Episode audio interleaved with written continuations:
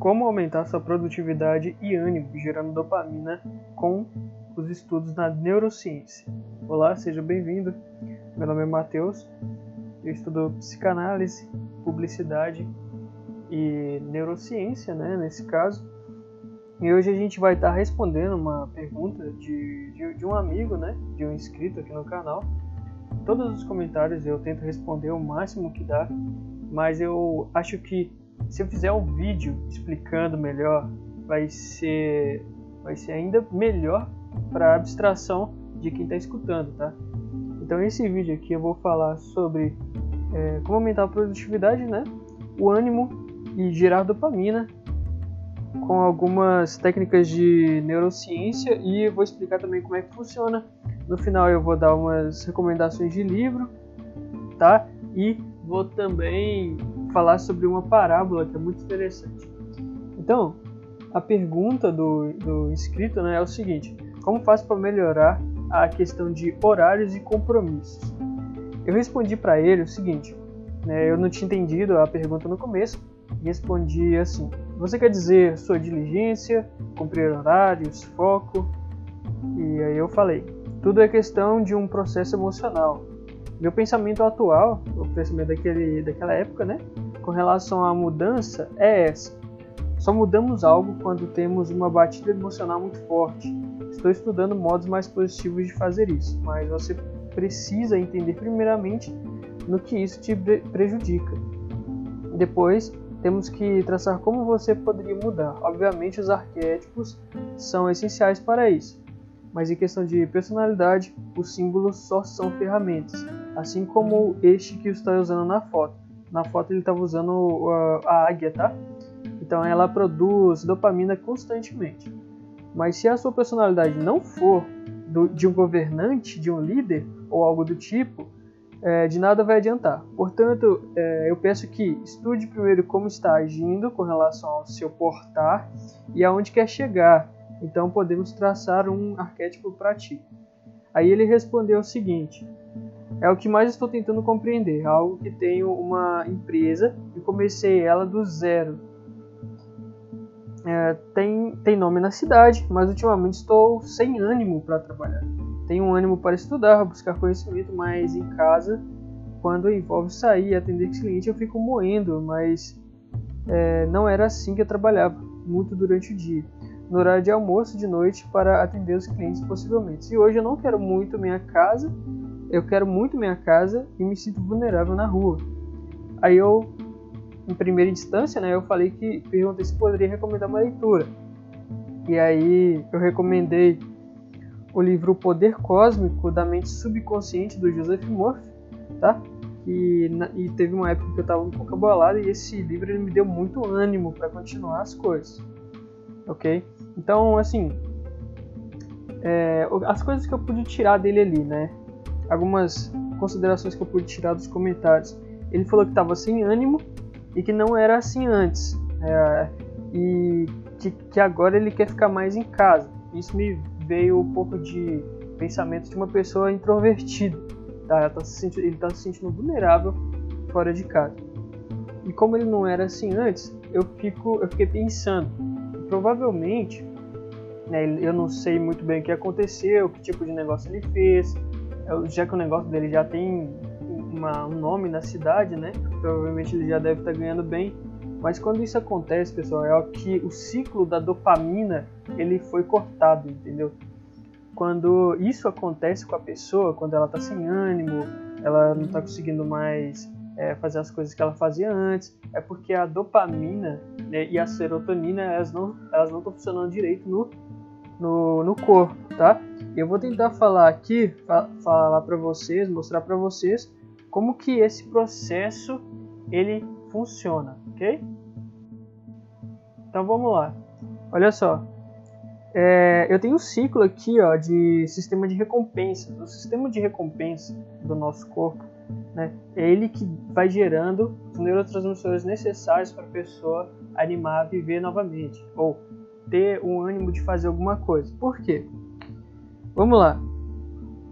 A primeira coisa que acontece é a imaginação reali da realização de alguma ação.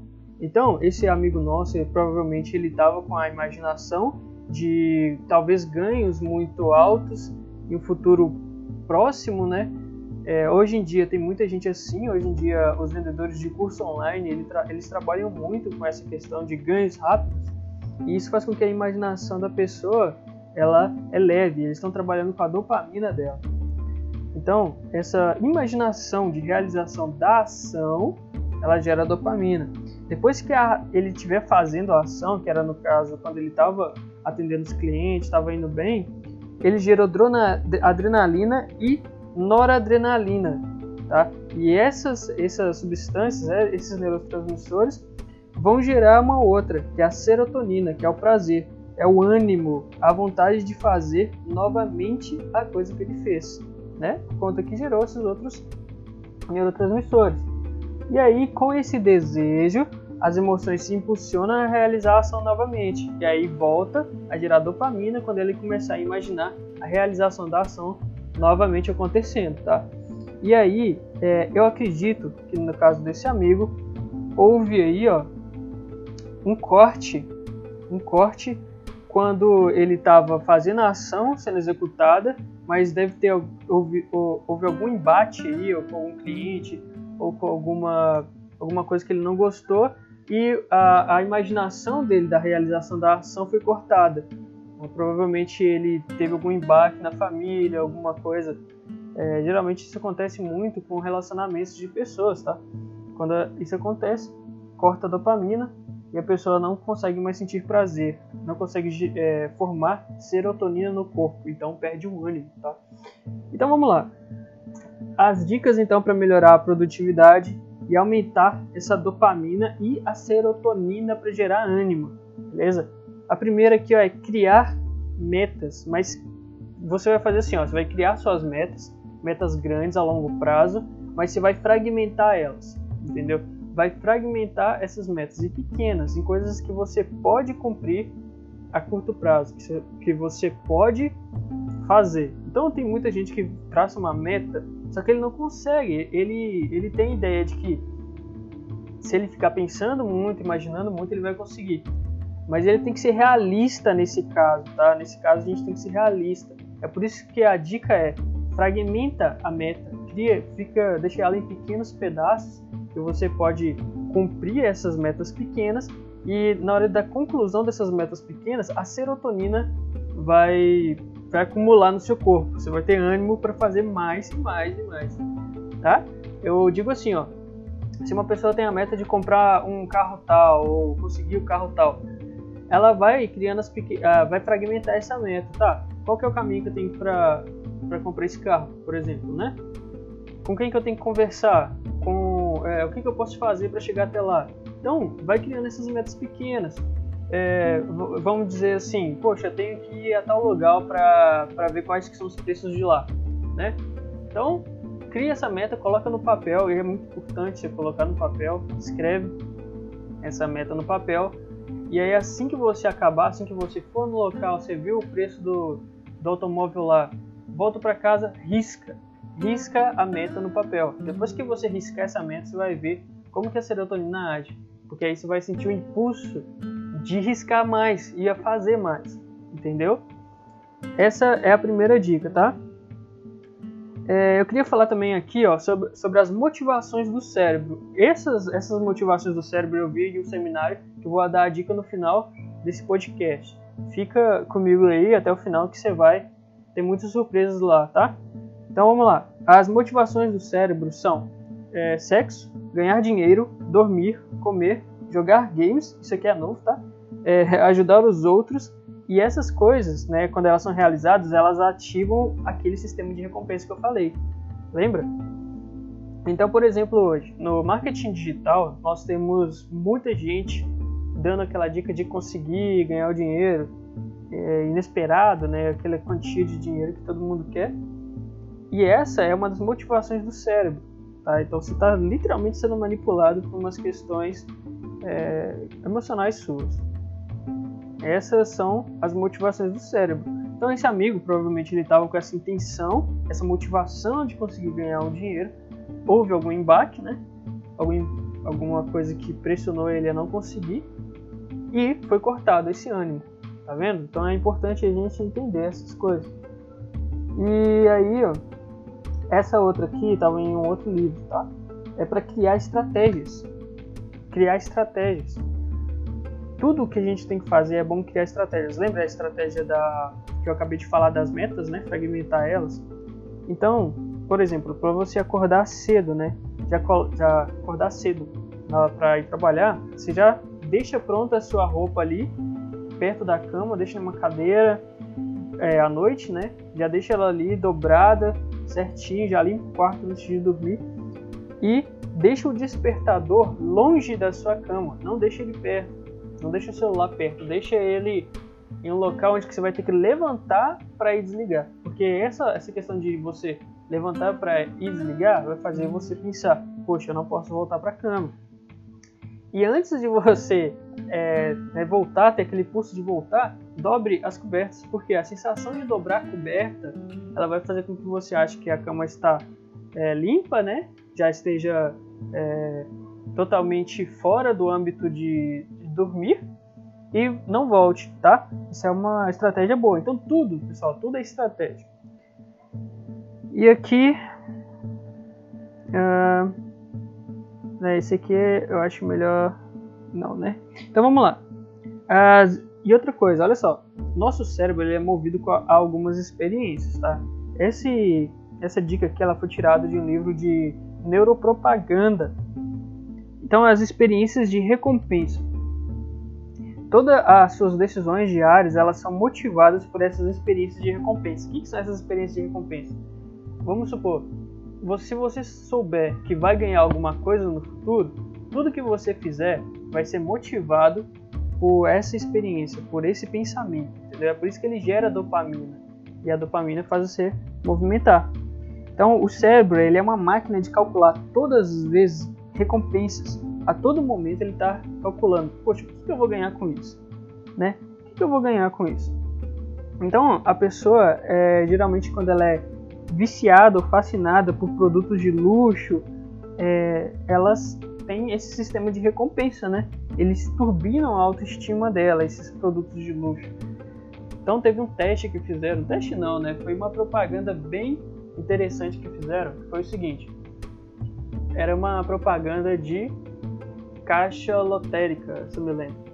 E aí, para todo mundo apostar naquele, naquele grande prêmio né, que eles estavam doando, eles colocaram um tapete vermelho e, e todos todos os locais, os pontos de ônibus que eles puderam pegar, eles colocaram tapete vermelho e o local parecendo que a pessoa estava e, e, e, que ela era um rei, né? Chegava lá a gente colocando coroa na cabeça dela para ela ter esse sentimento de luxo, para ela ter esse sentimento, poxa, ela fica imaginando, e se eu ganhar?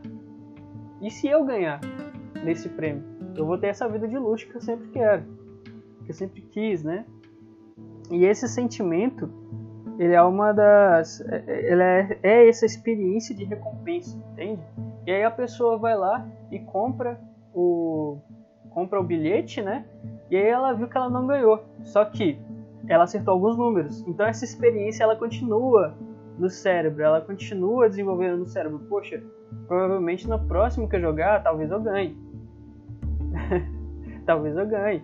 E aí ela joga de novo. Então continua esse vício é, tem muita gente hoje que é, tem esses vícios em jogos de azar por conta disso, por, por conta da experiência de recompensa que ela vai ter. Tá? Ok, então vamos lá. Vamos para outro tópico aqui, ó. Então agora eu vou falar aqui algumas coisas que você pode ter, tá, que tá aí nas suas mãos para você ter produtividade, tá? Que são os blocos de notas, post-its mapas mentais e o seu próprio despertador. Então lembra a questão das metas, fragmentar as metas, pega bloco de notas ou post-its, pega e coloca na sua parede, prega ali na sua parede. Lembra, coloca a meta fragmentada, assim que cumprir ela, risca, tá? E ela vai estar sempre ali perto de você, para onde você for, no seu quarto, coloca na sala ali o que, que você tem que fazer que isso é, é, é, uma das coisas que aumenta a sua produtividade. Post-its são ótimos, né? Para falar a verdade, você pode levar para qualquer lugar. Mapas mentais.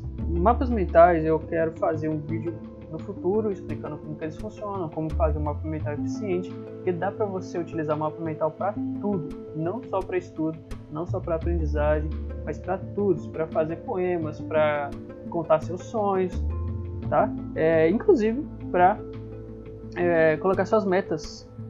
Inclusive eu tô com um agora, um mapa mental, toda vez que eu faço uma meta, concluo uma meta, eu vou lá e, e ó, mapa mental você não pode riscar. Então é bom você colocar um, um V, né, que você conseguiu ali terminar aquilo.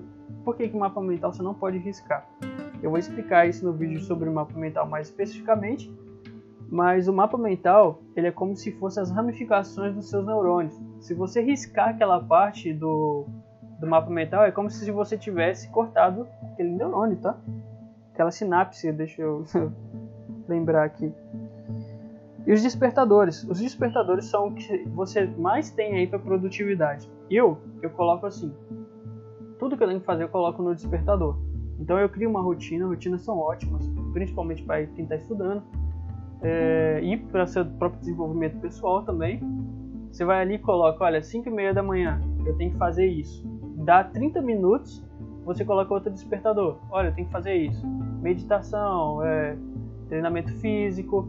E lembra de uma coisa, você sempre, sempre tem que dar 20... Não, desculpa. O bom é você fazer cada coisa em 20 minutos, mas tem coisas que você precisa de mais horas, né? Então, eu, por exemplo, eu coloco uma hora de estudo. E entre essas horas, é, eu coloco uma hora de estudos e na próxima coisa que eu tenho que fazer é criar os posts para as minhas redes sociais. Então, entre é, a minha hora de estudo e criação dos posts, eu deixo cinco minutos para mim relaxar, para mim não fazer nada entre essas, essas coisas, né? Eu tiro esses cinco minutos para me respirar, para mim literalmente tirar o foco, tá? Dessas coisas literalmente o que o Hélio Couto falava de soltar, né? Vamos dizer assim. Recomendar um aplicativo aqui que tem na Play Store que chama Brain Focus. Brain Focus é para quem quer estudar, tá? Brain Focus ele vai fazer assim, vai dividir em 20 minutos cada sessão e 5 minutos para você descansar. Então você tem ali para estudar português, por exemplo, ou estudar matemática, né? Tanto faz, qualquer coisa, qualquer coisa. Você vai colocar o Brain Focus para é, ligado, né? E aí ele vai colocar 20 minutos para você estudar e 5 minutos para você descansar. Esses 20, essa, essa questão ali, né, parece um pomodoro, essas, essa questão de produtividade é para o seu cérebro relaxar, pessoal. Ele não pode ficar, é porque é, é como se estivesse queimando fusível, se você estudar por muito tempo, tá? É, você não pode estudar por muito tempo. Cientistas dizem que a gente consegue prestar atenção em alguma coisa e assimilar no máximo, máximo, máximo 90 minutos. 90 minutos. Então, depois de 90 minutos, seu cérebro já começa a esquecer tudo que ele está vendo ali. Então, você não pode ficar mais de 90 minutos é, ali, sei lá, fazendo qualquer coisa, porque senão, senão seu cérebro não vai assimilar. Seu cérebro não vai assimilar. Assim como aprender também, o esquecer é tão importante quanto aprender, tá, gente? Então, finalizando, né, vamos, vamos trazer aqui algumas outras coisas é, recomendações de livros. Recomendação de livro para esse colega aí que fez a, o comentário. Primeiro, Crença e Arquétipo, do José Roberto Marques. E uma palestra no YouTube que tem ela que chama Neurociência e Alta Performance. Ok? Agora no final de todo o vídeo eu quero trazer uma parábola. E essa parábola ela chama Amor, Fartura e Sucesso. Uma mulher saiu de sua casa e viu três homens de longas barbas brancas sentados em frente ao seu quintal. Ela não os reconheceu. Depois de observar por algum tempo, disse-lhes: Acho que não os conheço, mas devem estar com fome. Por favor, entrem e comam algo. O homem da casa está? perguntaram. Não, ela disse, ele está fora. Então não podemos entrar, eles responderam. À noite, quando o marido chegou, ela contou-lhe sobre o que acontecera. Vá, diga-lhes que estou em casa e convide-os a entrar. A mulher saiu e convidou-os a entrar. Não podemos entrar juntos, responderam. Por quê? Ela quis saber. Um dos velhos explicou-lhe, apontando um de seus amigos. Seu nome é Fartura, mostrando-lhe o outro, falou. Ele é o sucesso e eu sou o amor. E completou: Agora vá e discuta com seu marido qual de nós você quer em sua casa. A mulher entrou e contou ao marido o que lhe fora dito. E ficou arrebatado e disse: Que bom, nesse caso vamos convidar a fartura. Deixe-o vir e enche nossa casa de fartura. A esposa discordou.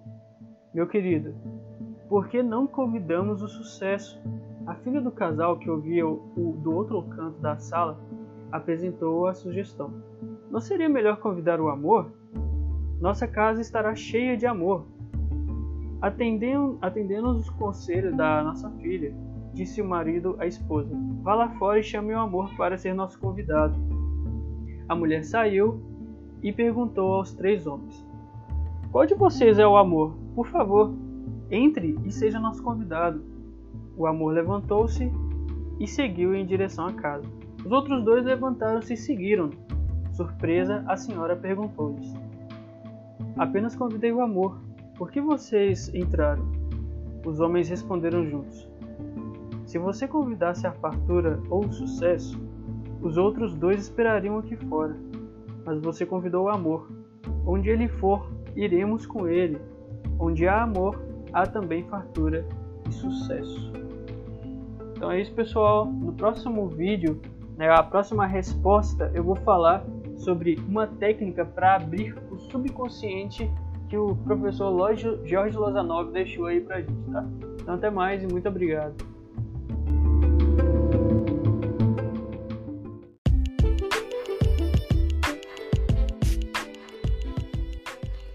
Pode usar o arquétipo da Cleópatra e Afrodite ao mesmo tempo, uma vez que Cleópatra também usava Vênus, a Afrodite romana. Essa é o nosso tema do nosso vídeo de hoje.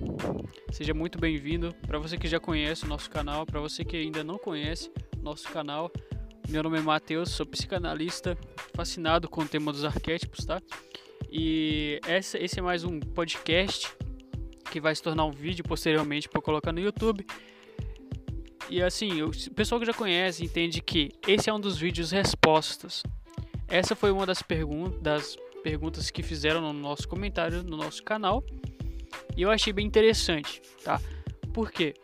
Pessoal, antes de começar, só quero avisar que eu tô no meio da natureza aqui, então vocês vão ouvir alguns barulhos, tá? Só que, assim, o que eu quero passar hoje é de extrema importância, tá? Vamos lá então.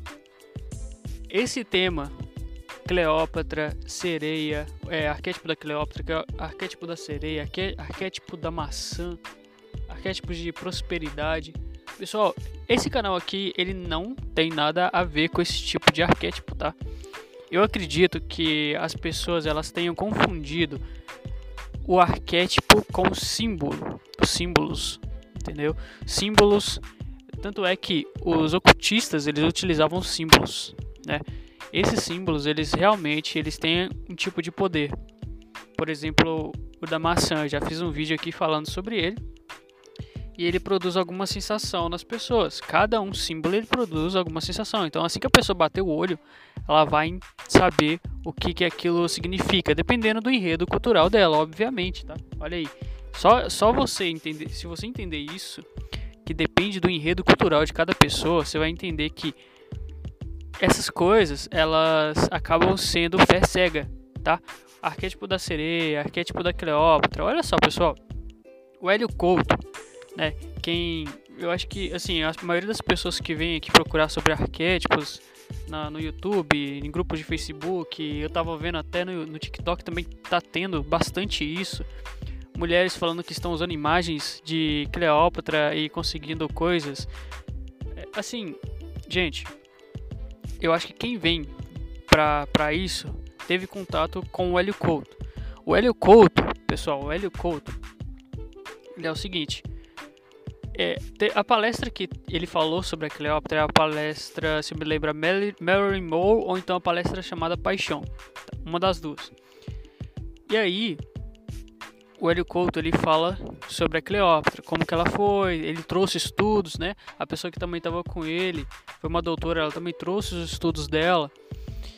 E o Hélio Couto, o Hélio Couto ele fala sobre a incrível pessoa que a Cleópatra foi. A incrível pessoa que a Cleópatra foi. E, só que eles confundiram o seguinte. É, começaram a confundir o seguinte. Trouxeram aqui para as redes sociais que ativando esse tipo de arquétipo você pode conseguir coisas. Gente, isso não existe, tá? Isso não existe. Isso não existe. Olha só, olha só. Eu já fiz dois vídeos. Um sobre o arquétipo da Cleópatra, que eu falei que ela é regente de um arquétipo maior e que esse arquétipo ele tá em todas as pessoas. E o arquétipo da sereia também. Toda vez que você coloca a imagem de alguma coisa no seu celular, coloca é, assim, você quer ser igual aquilo para obter coisas, isso já é bastante estranho. Isso já é coisas do ego, tá? Seu ego tá querendo ter coisas e aí você começa a acreditar em qualquer coisa que falam para você. Não é assim, gente. Não é assim que tem que ser, entendeu? O Hélio Couto, o Hélio Couto, sim. Olha só. O Hélio Couto, ele tem uma entre aspas, eu vou colocar aqui ferramenta que ele traz informação informação de um determinado, entre aspas, arquétipo, né? E a pessoa, ela. A galinha tá cantando aqui. E aí a pessoa usufrui das características daquele arquétipo, ok? O Hélio Couto tem isso. Então é bom né, ir lá e pedir ele, faz a ressonância harmônica e você vai conseguir a informação da Cleópatra. Mas não existe isso de você colocar a imagem, chegar ali, é, ver alguma, algum áudio e você vai ativar o arquétipo da Cleópatra. Isso não existe, tá? O que, tá, o que existe, pessoal, o que existe nessa concepção é o seguinte: mimetização e plasticidade cerebral. Isso são duas coisas explicadas pela neurociência. O seu cérebro ele tem uma parte dele que se chama neurônio espelho. O neurônio espelho é muitas vezes visto em crianças. Quando o pai ele faz algum movimento ou a mãe faz algum movimento, a criança tende a imitar aquele movimento. Nós, quando adultos, nós também temos esse neurônio espelho. Tanto é que a publicidade usa muito isso. Ela faz o quê? Ela coloca alguém usufruindo do produto e aí seu neurônio espelho ele vai querer experimentar aquele produto pela associação com a imagem. E a neuroplasticidade cerebral é a tendência do cérebro se adaptar a uma nova, é, uma nova questão da realidade, a uma nova imagem mental, tá? E aí, isso, isso aqui, ó, isso aqui é real.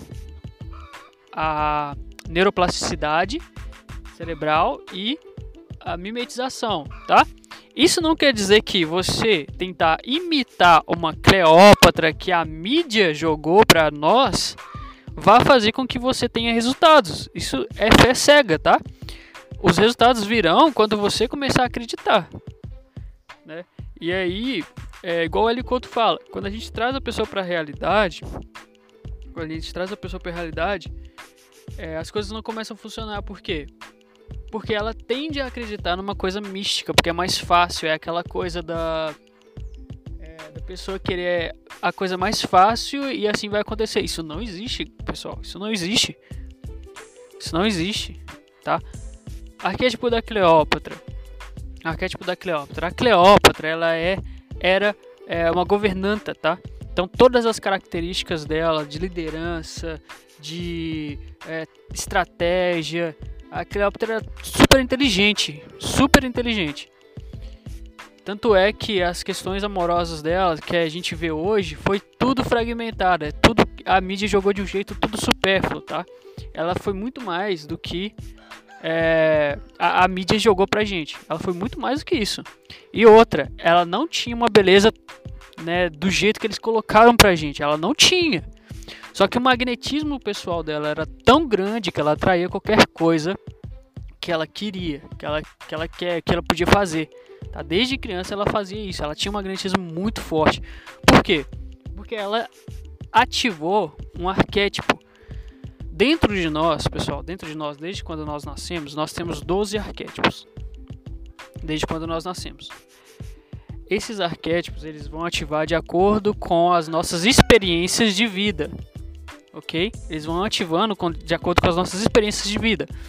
Vou dar um exemplo para vocês. Quando a gente é criança, a gente está com o arquétipo do inocente ativado. Então, geralmente, quando as pessoas falam alguma coisa pra gente, a gente tende a acreditar, tende a acreditar numa historinha, né? E aí a gente vai crescendo, geralmente a, a criança, quando ela vira um adolescente, ela tende a ir para dois lados, ou guerreiro ou rebelde.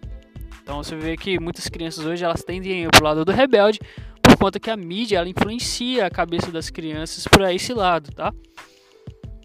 E assim, todos esses arquétipos eles vão ativando na gente de acordo com nossas experiências de vida, mas nós podemos ativar um, deixar um mais ativado do que o outro.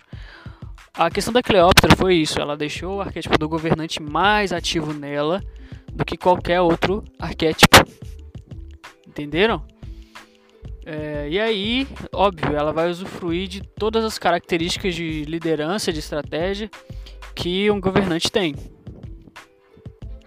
Tá? E assim, não foi só a Cleópatra, pessoal. Não foi só a Cleópatra. Vários, existi existiram vários. A questão da, da Cleópatra é que o magnetismo pessoal dela era tão grande que ela fazia coisas que outros governantes não faziam. A Cleópatra, ela era descendente da família de, de Alexandre o Grande. Tá? Ela era de, de, é, ela era uma das representantes da família, entendeu? Ela não era egípcia. Ela não era egípcia, ela era macedônia. Maced... Eu não sei se é Macedônia que fala, mas ela não era egípcia, tá? Ela assim deixou o Egito de uma forma muito mais próspera, né? Muito mais tranquila de todos os eventos que, que, que deveriam ter acontecido com o Egito, então essa foi a grande questão dela, mas existiram vários outros governantes, né, vários outros arquétipos de governantes que existiram na face da Terra. Tanto que o Alexandre o Grande também foi um grande exemplo, um grande exemplo, tá? O Alexandre o Grande ele deixou se levar um pouco pelo lado negativo. Então, pessoal, é o seguinte: quando a gente retrai as coisas de infância, quando os nossos pais falam não pra gente várias vezes, nós contraímos várias coisas. E essas coisas são as nossas sombras. Tá? A gente não pode fazer isso, a gente não pode mostrar aquilo. Isso vai ficando no nosso inconsciente do, do lado sombra. Esse é o nosso lado sombra. E aí quando um arquétipo está muito ativado, ele vai potencializar qualquer tipo de coisa que esteja dentro de nós. Então, se o seu lado sombra ele tiver ativado, ele vai ativar isso consequentemente. Então, eu vejo muita gente aí falando de arquétipo da sereia, por exemplo, se perguntem qual é o motivo de querer isso, qual é o motivo, tá? Qual é o motivo da pessoa tá querendo ativar o arquétipo da, da Cleópatra? Só porque falou que ela era uma pessoa é, atraente, que vai atrair qualquer coisa, vai atrair é, vários tipos de relacionamento que ela quiser. O arquétipo da sereia é a mesma coisa. Eu vejo isso o tempo todo aqui, pessoal. Isso não existe, tá? Isso não existe. Isso não existe. O arquétipo da sereia ele é o lado negativo do arquétipo do amante. Então ela, ela é o lado sombra, tá? ela é a explicação do lado sombra do arquétipo do amante. Ok? Eu vou fazer no próximo, no próximo podcast. Eu vou trazer isso. Eu vou trazer para vocês o lado sombra do arquétipo do amante. Tudo bem? Então é isso. Eu vou deixar esse podcast é, gravado no Anchor e depois vou mandar pro YouTube. Eu espero que tenha ficado claro aí suas, na cabeça de vocês. E no próximo podcast eu vou falar sobre o lado negativo, o lado é, sombra do arquétipo do amante. Tá? E a gente, todos nós temos ele, só que existem pessoas que estão mais com ele mais ativo hoje em dia. É... E aí, consequentemente, se a pessoa se atrelar a isso, né, se ela tipo se estiver passando por alguma dificuldade em relacionamento e ela querer ter ciúme demais, por exemplo, esse é um, é um dos umas características do lado negativo do amante. E aí a pessoa que busca essas coisas nas redes sociais, busca essas coisas como ativar, entende? É para suprir a necessidade, suprir a necessidade desse dessa questão que está dentro no interior dela, tá? Então é isso. No próximo episódio, então a gente vai falar sobre o lado negativo do arquétipo do amante. Tudo bem? Então até até mais. E se você gostou, se aderiu ao conhecimento a você, curte o vídeo aí, curte o nosso canal do YouTube, se inscreva, tá? E deixa um comentário aí do que, que você achou. Muito obrigado e até mais.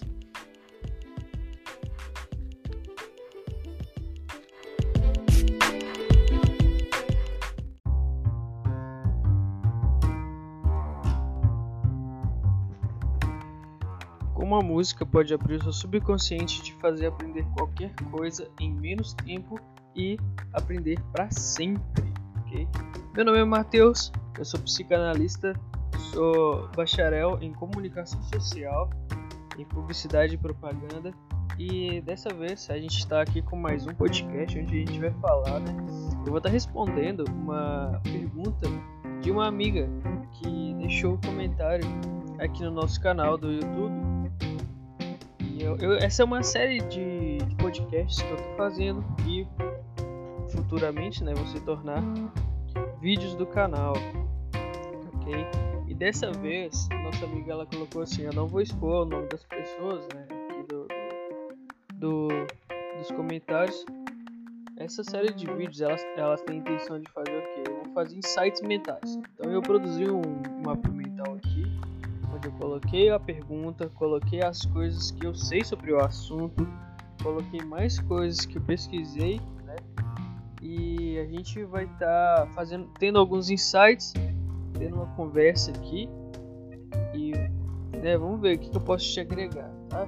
Vamos lá. Então ela perguntou assim, em relação à música, se a letra for motivadora, coloca é, colocar por cima. Acontece? Ela, nessa pergunta que ela estava falando, por quê?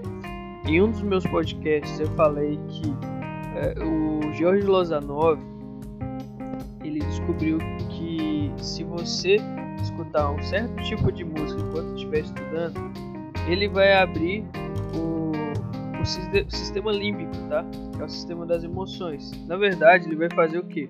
Enquanto você está trabalhando com o seu hemisfério esquerdo, né, estudando, ele vai abrir o hemisfério, a música, determinada música, ela vai abrir o seu hemisfério direito, tá? É, e aí, o que acontece? Os dois são diferentes, os dois lados do cérebro eles são diferentes. A gente vai ver mais aqui para frente, mas os, cada um dos lados do cérebro ele trabalha com uma coisa diferente. Então, o lado direito ele vai trabalhar mais com a emoção, com a cor, com a brincadeira, com tudo que for emocional. Já o lado esquerdo ele vai trabalhar com tudo que for é, racional, tipo matemática, é, linearidade, entende? Só que para a gente aprender, a gente tem que trabalhar com os dois. Então você vê que basicamente quando você estava na escola, você não trabalhava com o lado direito, né? enquanto trabalhava com o esquerdo. Ou você trabalhava com um, ou você trabalhava com o outro. Então quando você estava na matemática ali, tinha alguma música de fundo? Você lembra? Não tinha, né, pessoal? É muito difícil você ver uma escola que ela tem toda, todo o aparato de aprendizagem que já foi desenvolvido e que é necessário hoje em dia. Então a própria formação das cadeiras na nossa civilização ocidental, ela já está um pouco errada, né? O único local onde que eu vi onde que a, a formação das cadeiras era interessante dentro de sala de aula que favorece o aprendizado das crianças era na Rússia. Por quê? Porque ali eles colocam a cadeira, as cadeiras das, dos alunos em forma de U, entende? Então o professor ele pode circular por ali e cada aluno ele vai ter uma experiência diferente, ok? Não todo mundo enfileirado. A gente tem que entender que cada aluno ele tem um tipo certo tipo de inteligência. E pra gente que é estudante, esse tipo de coisa que o Jorge Lozanov ensina, que eu vou passar para vocês agora, é essencial. Então, a, a nossa amiga, ela comentou em cima disso. Ela comentou em cima desse assunto que eu abordei, né? E que esse, esse vídeo, esse podcast, talvez ele ajude a, a complementar e a fechar esse assunto de uma vez. Então ela perguntou o seguinte: em relação à música, se a letra for motivadora, colocar para cima, né? Como por exemplo a Survival, é, ela ela funcionaria? Ela colocou assim, né? Ela colocou o nome do, do autor da música e ela também falou, falou de arquétipo sem pular do místico demais. Esse é meu, esse é meu, meu dilema, tá? Tô tentando falar dos arquétipos, mas não é o arquétipo que todo mundo procura aqui no, no YouTube, no, nos grupos de Facebook, até lá no TikTok eu tô vendo também muita coisa estranha, tá? E aí eu respondi para ela o seguinte, ó. Pode sim, claro. Eu adoro essa música, mas tem duas condições envolvendo aqui. A primeira é A música não pode ter a letra, não pode ter letra. Então você vai ter que pegar a capela. E a outra é se a música te faz entrar em estado alfa. Aqui que tá o segredo, pessoal. Ou estado quase dormindo. E nesse estado é nesse estado que a aprendizagem eficaz realmente funciona. Mas eu também adoro escutar, é, fazer estudar, né, com músicas motivacionais. Você pode procurar por instrumental dessa música. Então é o seguinte, vamos lá então. É, então como que isso acontece, tá? Como que isso acontece? A música ela vai ativar o lado direito do cérebro e ela ajuda a relaxar. Só que é determinadas músicas que eu vou falar aqui mais para frente. Então acompanhe a gente aí no final desse podcast. Eu vou falar uma eu vou né, deixar uma parábola e vou falar qual podcast vai ser no nosso próxima na nossa próxima versão, tá? Então vamos lá. A música ela ajuda a relaxar e aí você entra em estado alfa, tá? que é o estado antes do sono, estado de vigília relaxada. Esse estado de vigília relaxada você vai encontrar muito pessoal falando na, no livro Revolucionando o Aprendizado. Quem é estudante tem a obrigação de ler esse livro, tá? E quem também dá aula tem a obrigação de ler esse livro quem dá aula, quem, quem é, trabalha em escolas, tanto público quanto privado, qualquer tipo de ensino, tem, tem obrigação de ler esse livro. Tá? E para quem é estudante, quem gosta de estudar para fazer concurso, quem está fazendo faculdade, ou quem realmente gosta de, dessa vida, né, da vida intelectual, aconselho demais esse livro. Okay? Então vamos lá o estado de vigília relaxada. Quando você coloca uma música relaxante, tipo a composição barroca, a onda dessa música ela é igual à onda alfa do seu cérebro, tá? Então elas vão entrar em sintonia. Então é a mesma coisa que acontece na meditação, beleza? E essa, essa, essa, esse está, entrar em estado alfa ou vigília relaxada, essa é a chave da excelência para qualquer coisa, porque é ali onde que você vai abrir a chave do seu cérebro, tá? Vai abrir a chave do subconsciente. Então ela vai aumentar a inspiração, né? E vai fazer com que você tenha assimilação rápida dos fatos e intensifica a memória também, tá, pessoal? Então, o estado alfa, ele atinge o subconsciente. E é lá onde que se encontra a supermemória, a concentração e também a criatividade. Então, qual que é a frequência da onda do estado alfa? Qual que é a frequência? Olha só, olha isso aqui, ó.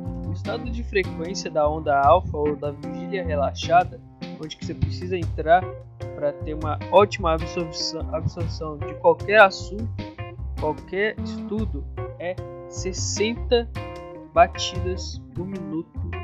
É a frequência da onda e é a mesma frequência que você pode encontrar em algumas músicas barrocas, vou passar aqui embaixo, tá? É, então, é bom também é, fazer um exercício de limpar a mente antes de começar qualquer exercício, tá? E toda vez que você faz isso, toda informação que você colocar nesse estado, ela vai levar essa informação para o armazenamento de longo prazo. Então, é muito difícil a gente estar tá esquecendo o que a gente estudou depois de colocar essa, é, essa, essa dessa forma, tá? A vigília relaxada ali intraestadual. Porque toda informação que você estudar nesse estado, ela vai ser levada para armazenamento de longo prazo. E também outra coisa, ajuda te, te ajuda a aprender na metade do tempo. Se você estudar com uma música barroca de tudo que você aprender, você vai aprender na metade do tempo. Isso já foi comprovado, tá? Já foi comprovado. Tanto é que o professor Jorge Lozanov ele criou a sugestopedia. A sugestopedia é uma forma de aprendizagem acelerada. E essa aprendizagem ela envolve a música de fundo, envolve brincadeiras, envolve todo o sistema lúdico, tá? Que é o brincar mesmo. Essa, essa música, quando ela né, quando ela tá ali 60 batidas por minuto e ela te ajuda a entrar na mesma sintonia que o estado alfa, ela vai vincular o sistema límbico. E aí ela vai ligar o consciente ao subconsciente. Então tudo que você aprender né, na, na sua consciência, ela vai direto ali pro, pro seu subconsciente. Tudo que tem no subconsciente, a gente consegue acessar fazendo essa mesma coisa, tá? Entrando em estado alfa. E pessoal, a gente aprende melhor qualquer coisa. Qualquer coisa que você aprender, você aprende melhor quando você usa todos os sentidos. Então, é, nesse caso, a gente está ali estudando, está usando o, o, tato, né, pegando no lápis, ou não, ou no, no celular mesmo, está usando a visão. E a música, ela vai ajudar na audição também. Tá? E aí, assim, para outras questões de aprendizado também é bom usar os outros sentidos, beleza? É, então, quais músicas barrocas utilizar? As melhores que tem são as do século 18 e 17, 17 e 18, tá? As melhores que tem são do, do século 17 e 18. Lá no livro, é, lá no livro Revolucionando o Aprendizado, eles pegaram uma série de músicas para dependente, tipo assim, depende do que você está estudando. Até poema, pessoal, até poema tem um certo tipo de música que você tem que escutar, entendeu? Para ter essa essa onda alta. Eles já constataram tudo lá, deixaram tudo certinho pra gente. Então é assim, é por isso que eu tô falando que é essencial ver, ler esse livro, tá? Ou ter ele de cabeceira de cama, porque assim, é um, é um livro ótimo. Pena que ele assim, é muito caro, né? é muito caro, mas vale o preço, ele vale o preço. Eu li em PDF, gostei pra achar também, é muito difícil de achar. É, mas é melhor você estar tá comprando o livro físico, tá? Se tiver Então, a, as músicas barrocas melhores que a gente tem para utilizar são as do século 17 e 18, 60 batidas por minuto. E aí existe, né, um faz todo o trabalho de aprendizagem para você, que é exatamente esse tipo de música. Então lembre-se, músicas barrocas do século 17 e 18, 60 batidas por minuto. Usa enquanto você estiver estudando ou fazendo qualquer tipo de coisa. Tá? O próprio Dr. Lá Ribeiro ele fala que quando ele chega na casa dele, né, ele já está ali em processo de aprendizagem, já coloca a música barroca de fundo ali para ele e ele já está é, aprendendo mais. É interessante, né? Quando eu escutei isso, eu liguei na hora com os estudos do Jorge Lozanov. E aí, gente, olha só. Eu trouxe algumas frases aqui também para vocês verem o poder que tem a música nesse caso. Esse tipo de música, tá, pessoal? Esse tipo de música. Se esse tipo de música faz esse resultado, é, a gente quer um resultado positivo, tem que tomar cuidado com outros tipos de música também. Eles também interferem no nosso modo de ser, tá? Então eu peguei essa primeira frase aqui, ela é de um livro de publicidade do Antônio Lavareda, tá? Chama Neuro Neuropropaganda. É um ótimo livro, mas nesse caso aqui a gente tem para ver como que é uh, como que é importante a gente falar sobre a música aqui. Ele coloca assim, abre aspas, a rima e a música têm status especial para ficarem gravados na mente. Então, nesse caso aqui, já que é para publicidade, nós temos os jingles, né? Quem nunca ouviu falar, ouviu um jingle e ficou com ele na cabeça por bastante tempo? Ou basta tocar música, começar a tocar e você já sabe o que a pessoa vai falar, né? Então, olha só como é que é, a música ali já é importante. Então, nos seus estudos ela vai fu funcionar da mesma forma. Toda vez que você colocar aquele tipo de música específico, seu cérebro já vai entrar em estado, estado alfa e já vai saber que é para você estudar, tá bom? É, vamos lá então, outra frase, essa aqui é a da vida intelectual, tá?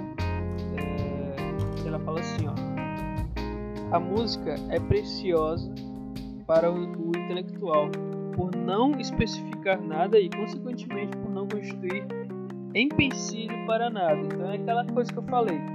Quando você for escutar ela, não pode ter letra.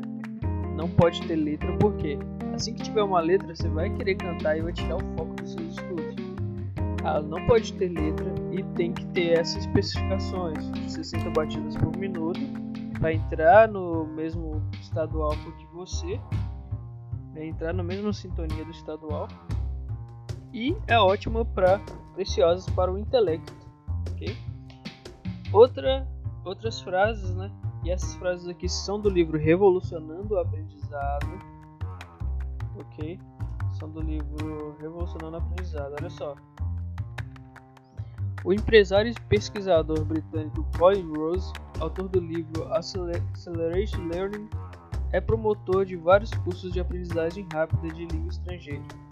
Fornece um exemplo simples de como diferentes pontos do cérebro podem trabalhar juntos e de forma integrada. Se você estiver ouvindo uma música, o lado esquerdo do cérebro estaria processando as palavras e o direito a música. Portanto, não é por acaso que aprendemos com extrema facilidade as palavras de músicas populares. Você não precisa fazer nenhum esforço para isso. Aprende de forma muito rápida, porque tanto o cérebro esquerdo quanto o direito estão envolvidos, e é assim o, assim o centro emocional do cérebro no sistema límbico. Ele, ele vai ativar esse sistema límbico, né? Então olha aí, né? Por que, que a gente memoriza as músicas?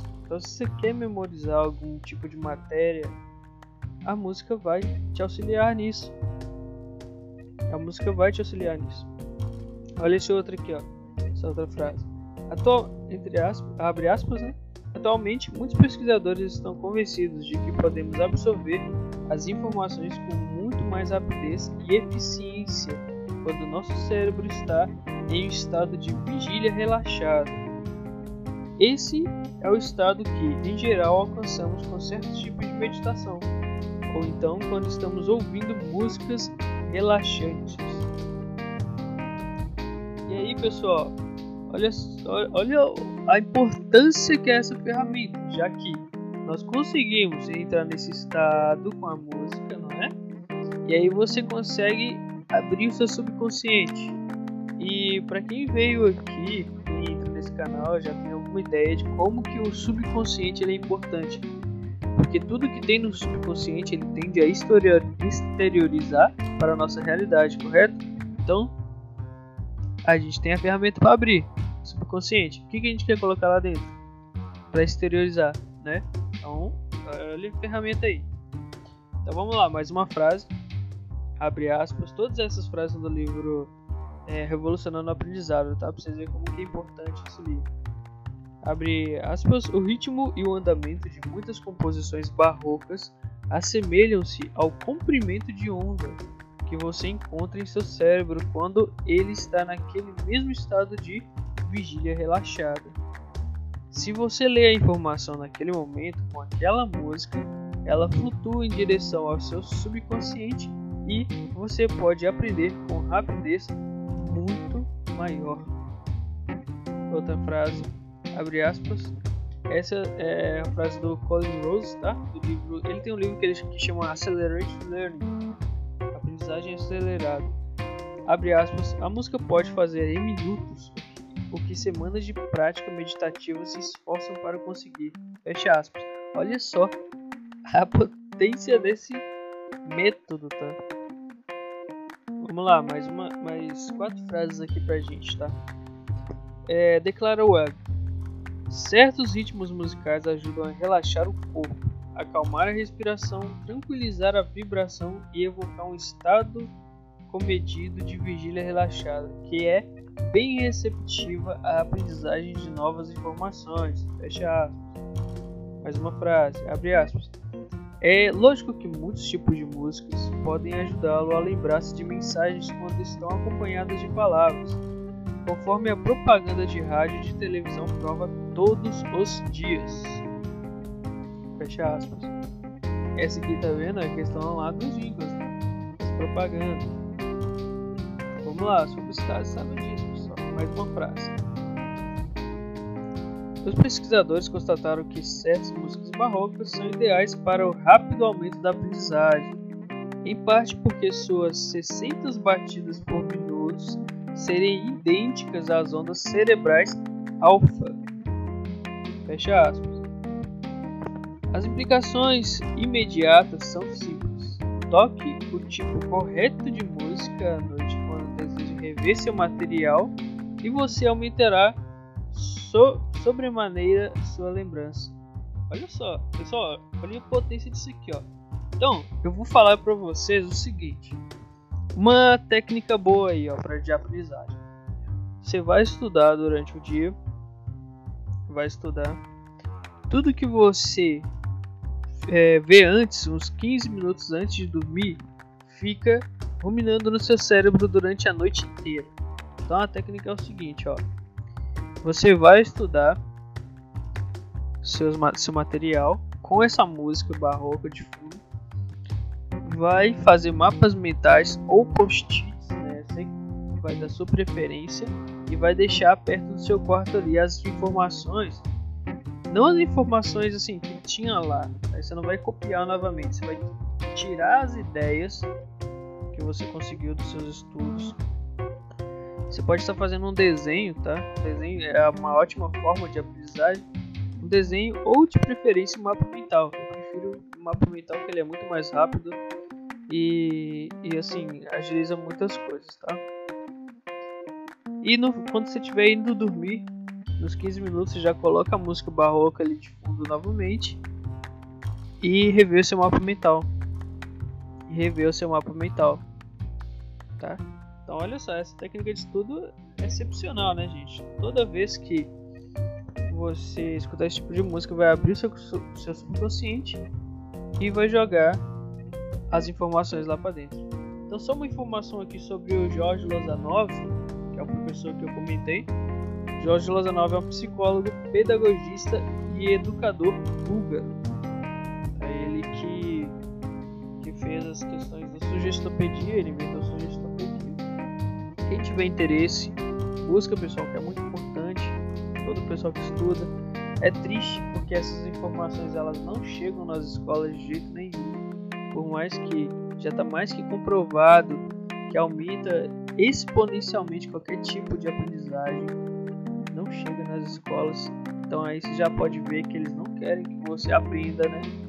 Eles não querem que você tenha uma, uma boa aprendizagem, uma boa abstração. Eles querem formar androids para as indústrias. Tá?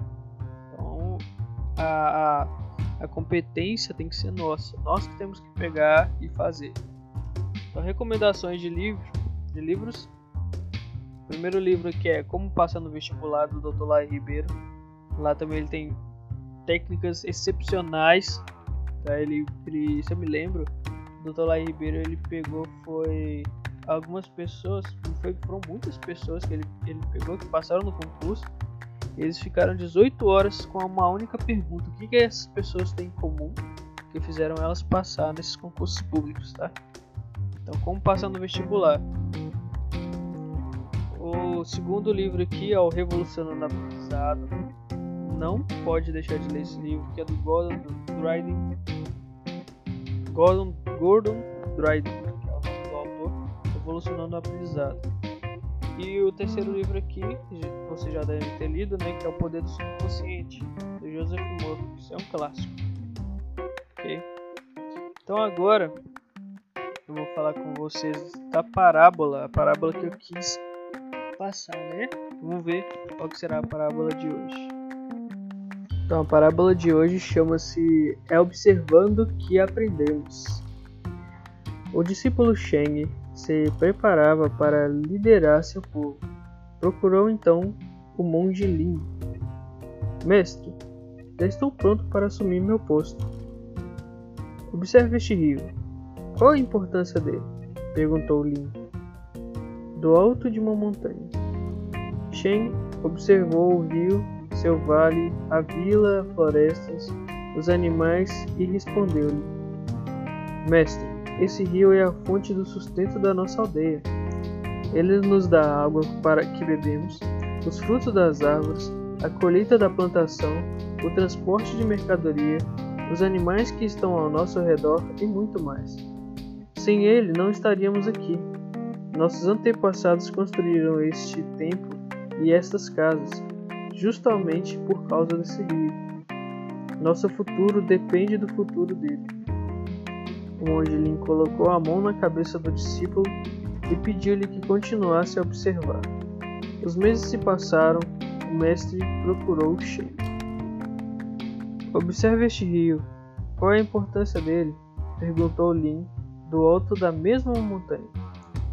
Mestre, esse rio é a fonte de inspiração para o nosso povo. Veja sua nascente.